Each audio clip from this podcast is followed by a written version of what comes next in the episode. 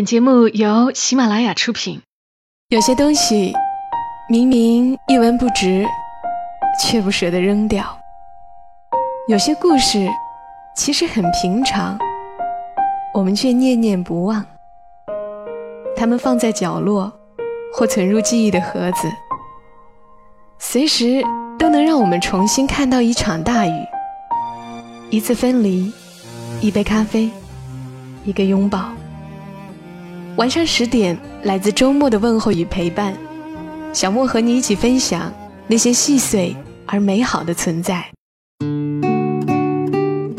欢迎你的收听，这里是晚上十点，周六的晚间，和你分享那些细碎而美好的存在。我是小莫，在湖南长沙问候你。今天要给你们讲一个励志的故事，这个故事出自于作者欧阳十三。他所写的是住在公共厕所的一家人的故事。我们来看看住在公共厕所的一家人，他们身上有着怎样的故事呢？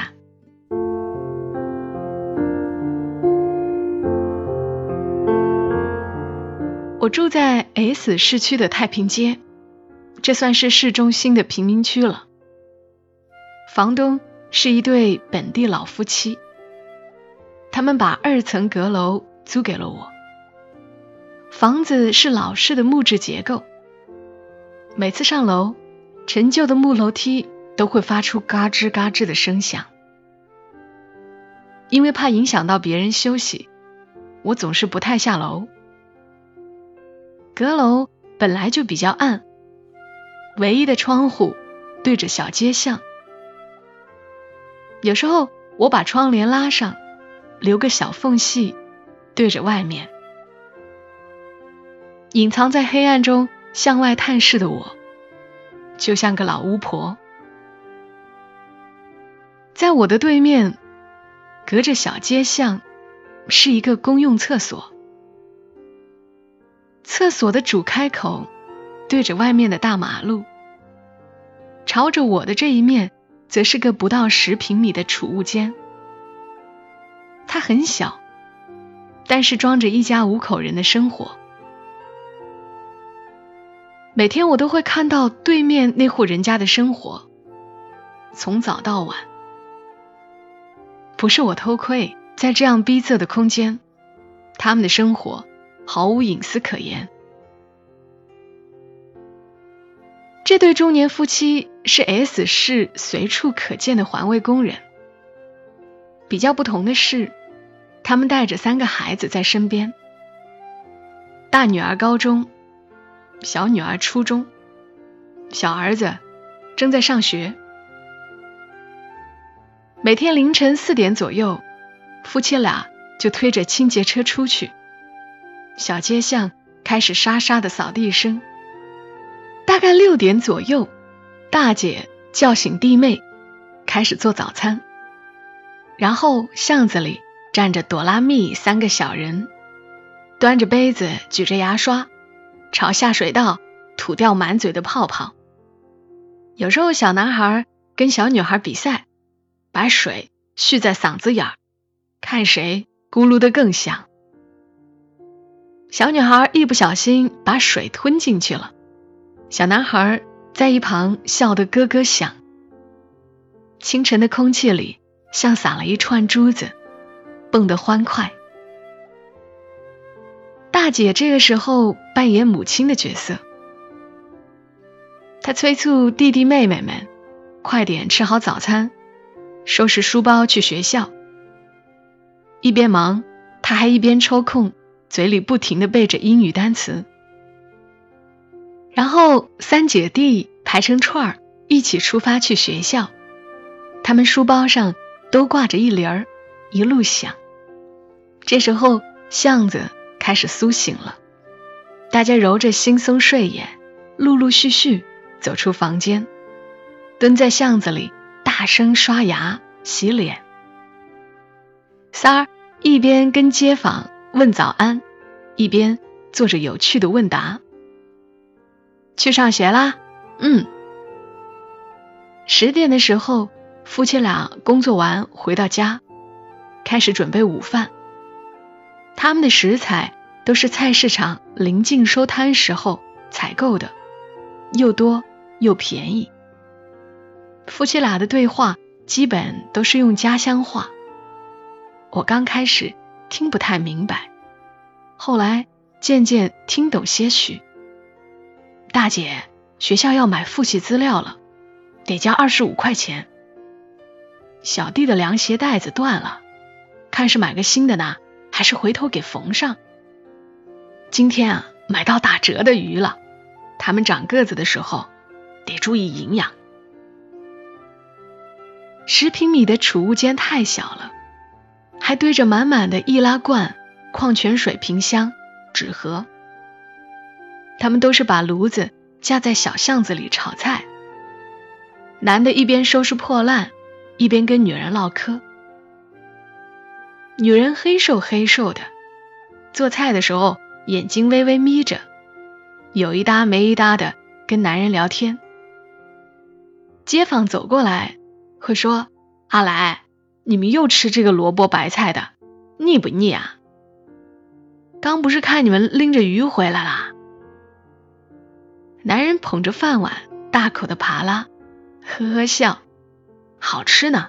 鱼等孩子们晚上回来吃。下午，夫妻俩又推着清洁车出去了。晚上回来时，装着满满的垃圾和破烂。我听到砧板叮叮响的时候，就知道孩子们放学回来了。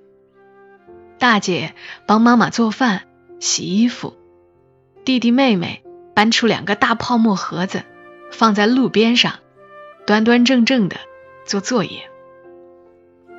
他们彼此忙碌着手上的事儿，聊着天，好像有说不完的话，用不尽的笑声。这个巷子里有住着一百多平米房子的人家，仍然装不下生活的琐碎、吵闹、争执跟哭诉。可是这个十平米不到的储物间里，却只有快乐。晚上十点的时候，巷子又渐渐归于安静了。我把窗帘拉开，打开台灯。开始看书。对面的公厕有一盏暖色的路灯，灯下坐着大姐，捧着厚厚的习题本。我忽然想起一首歌，叫《繁星点点》，里面有句歌词这么唱：“推来黑夜的天窗，微弱的心也能把梦照亮。眺望北极的方向。”那里有我执着的光。那些背井离乡来到大城市里拼命活着的每一个人，都有一个梦想。这个梦想是他们面对生活一切艰辛的勇气，是他们拼尽全力的动力。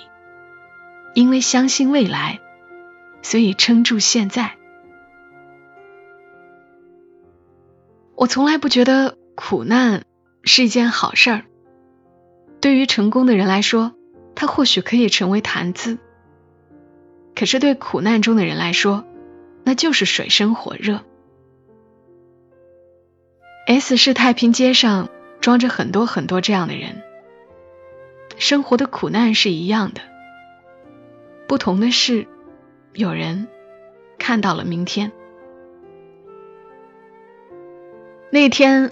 我拉开帘子，大吃一惊，对面人家居然来了很多穿着体面的客人。他们跟满手皱纹的环卫工夫妇握手，祝贺他们，把带过来的水果、牛奶、文具用品跟成排的垃圾堆在一起。原来是大姐考上重点大学了，妈妈穿着一条崭新的红裙子，笑得合不拢嘴。那条裙子原是街道办的人送给大姐的，女孩嫌弃太女气，塞给了妈妈。上大学的开支更大，夫妻俩等孩子睡下后，在路灯下商量到深夜。他们小声的说话，把小本子上的账算了一次又一次。我没等到他们商量出个结果，把帘子拉上，关灯睡了。我相信，女孩一定会如愿进到大学的。那首歌在夜里陪伴着我，也陪伴着他们。繁星点点，是你我的梦想。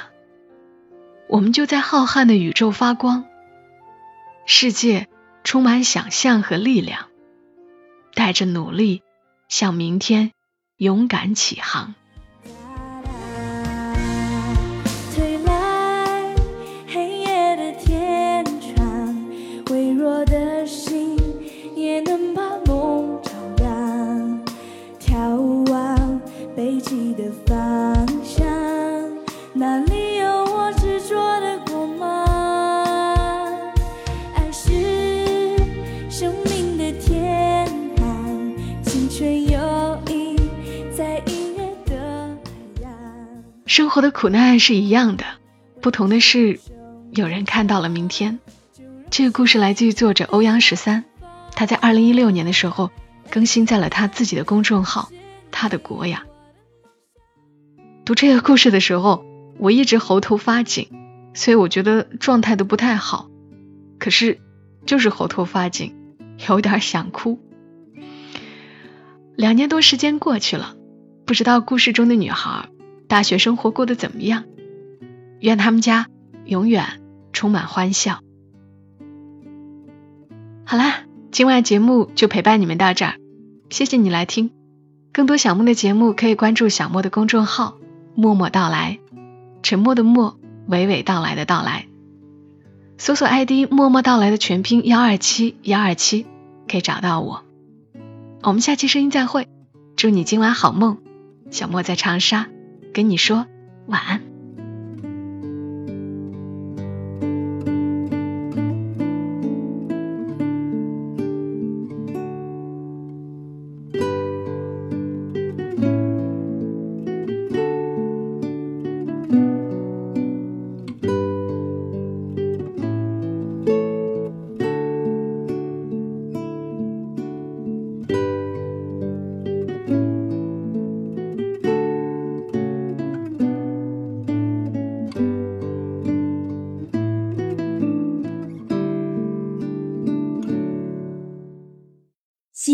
啦呀